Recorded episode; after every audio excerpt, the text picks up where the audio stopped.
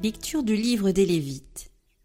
Le Seigneur parla à Moïse sur le mont Sinaï et dit Vous compterez sept semaines d'années, c'est-à-dire sept fois sept ans, soit quarante-neuf ans. Le septième mois, le dix du mois en la fête du grand pardon, vous sonnerez du corps pour l'ovation. Ce jour-là, dans tous les pays, vous sonnerez du corps. Vous ferez de la cinquième année une année sainte, et vous proclamerez la libération pour tous les habitants du pays. Ce sera pour vous le jubilé. Chacun de vous réintégrera sa propriété, chacun de vous retournera dans son clan. Cette cinquième année sera pour vous une année jubilaire. Vous ne ferez pas les semailles. Vous ne moissonnerez pas le grain qui aura poussé tout seul. Vous ne vendangerez pas la vigne non taillée. Le jubilé sera pour vous chose sainte, et vous mangerez ce qui pousse dans les champs. En cette année jubilaire, chacun de vous réintégrera sa propriété. Si, dans l'intervalle, tu dois vendre ou acheter, n'exploite pas ton compatriote. Quand tu achèteras à ton compatriote, tu tiendras compte des années écoulées depuis le jubilé. Celui qui vend tiendra compte des années qui restent à courir. Plus il restera d'années, plus tu augmenteras le prix. Moins il en restera, plus tu réduiras le prix, car la vente ne concerne que le nombre des récoltes. Tu n'exploiteras pas ton compatriote, tu craindras ton Dieu. Je suis le Seigneur votre Dieu.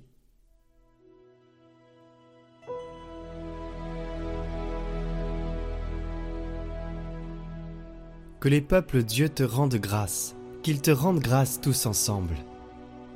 Que Dieu nous prenne en grâce et nous bénisse, que son visage s'illumine pour nous, et ton chemin sera connu sur la terre salut parmi toutes les nations. Que les nations chantent leur joie, car tu gouvernes le monde avec justice, tu gouvernes les peuples avec droiture, sur la terre tu conduis les nations. La terre a donné son fruit, Dieu, notre Dieu, nous bénit. Que Dieu nous bénisse, et que la terre tout entière l'adore.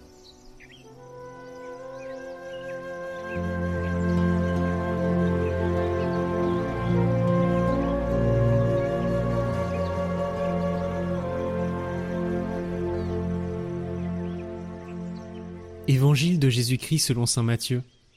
En ce temps-là, Hérode, qui était au pouvoir en Galilée, apprit la renommée de Jésus et dit à ses serviteurs Celui-là, c'est Jean le Baptiste. Il est ressuscité d'entre les morts. Et voilà pourquoi des miracles se réalisent par lui.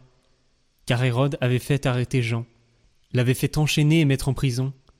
C'était à cause d'Hérodiade, la femme de son frère Philippe. En effet, Jean lui avait dit Tu n'as pas le droit de l'avoir pour femme.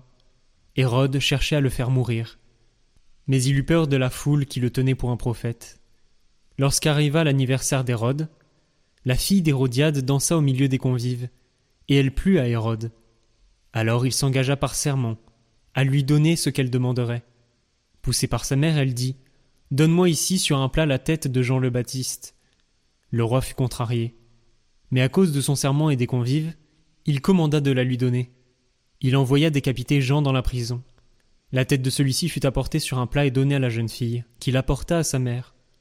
Les disciples de Jean arrivèrent pour prendre son corps, qu'ils ensevelirent. Puis ils allèrent l'annoncer à Jésus.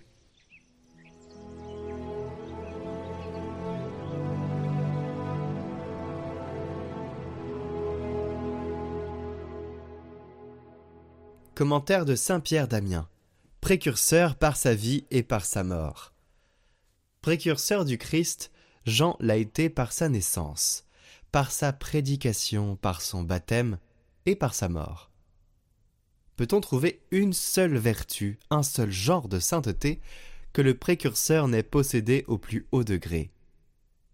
Parmi les saints ermites, lequel s'est jamais imposé cette règle de n'avoir pour nourriture que du miel sauvage, ou semer immangeable, des sauterelles? Certains renoncent au monde et fuient les hommes pour vivre saintement. Mais Jean n'est encore qu'un enfant, quand il s'enfonce dans le désert et choisit résolument d'habiter dans la solitude. Il a renoncé à succéder à son père dans la charge de prêtre, afin de pouvoir annoncer en toute liberté le prêtre véritable et souverain. Les prophètes ont prédit à l'avance la venue du Sauveur. Les apôtres et les autres enseignants de l'Église attestent que cette venue a réellement eu lieu, Mais Jean le montre présent parmi les hommes. Beaucoup ont gardé la virginité et n'ont pas souillé la blancheur de leurs vêtements. Mais Jean renonce à toute compagnie humaine afin d'arracher les convoitises de la chair jusqu'à leurs racines, et plein de ferveur spirituelle, il habite parmi les bêtes sauvages. Jean préside même au sein du cœur écarlate des martyrs, comme leur maître à tous.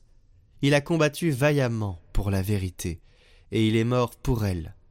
Il est devenu le chef de tous ceux qui combattent pour le Christ, et le premier de tous, il est allé planter au ciel l'étendard triomphal du martyr.